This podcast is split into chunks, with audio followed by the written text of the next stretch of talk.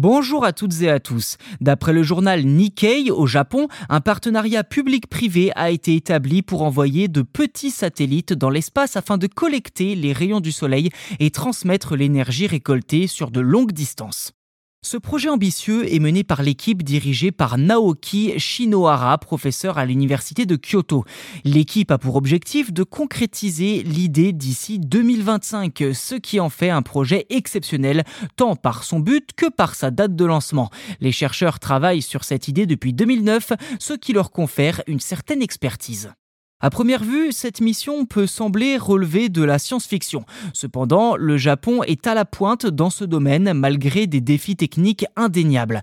En effet, en 2015, l'Agence aérospatiale nationale du Japon, la JAXA, a réussi à transmettre 1,8 kW d'énergie par micro-ondes sur une distance de 50 mètres, suffisamment pour alimenter une bouilloire électrique par exemple.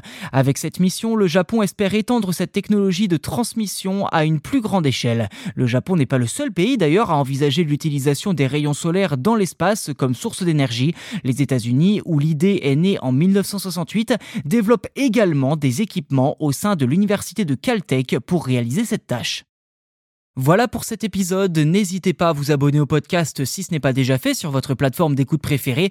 De notre côté, c'est un soutien immense et surtout cela nous permet eh bien tout simplement de vous proposer euh, des contenus toujours de qualité jour après jour, épisode après épisode. Allez, on se retrouve très vite pour un nouvel épisode justement. Merci encore.